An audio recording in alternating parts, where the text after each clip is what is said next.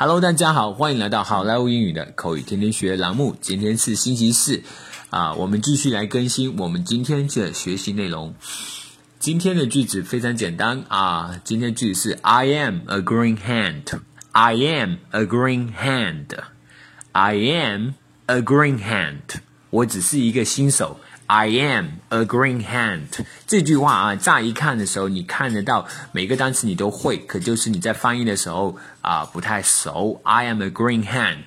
啊，如果按照字面上来翻，就是我是一只绿色的手。I am a green hand. 意思就是说我是一个新手。这句话其实你要表达这个意思的话，也可以这样讲。I am new to this job. I am new to this job. 我干这份工作也是新手啊。I am new to this job. 好，接下来我们来看一个 dialogue. Where do you work? 你在哪上班呢？I work at a hospital. 我在一间医院上班呢。Are you a doctor?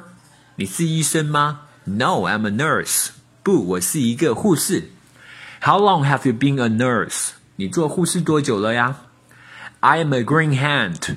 I just landed at this job last month. 我还是新手呢，上个月才开始做这份工作。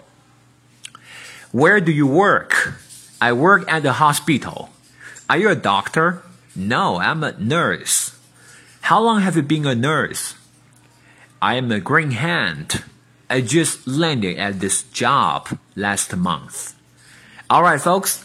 That's so much for today。更多地道英语学习资源，欢迎锁定，欢迎关注微信公众号“好莱坞英语”。我是你们的主播 Vic。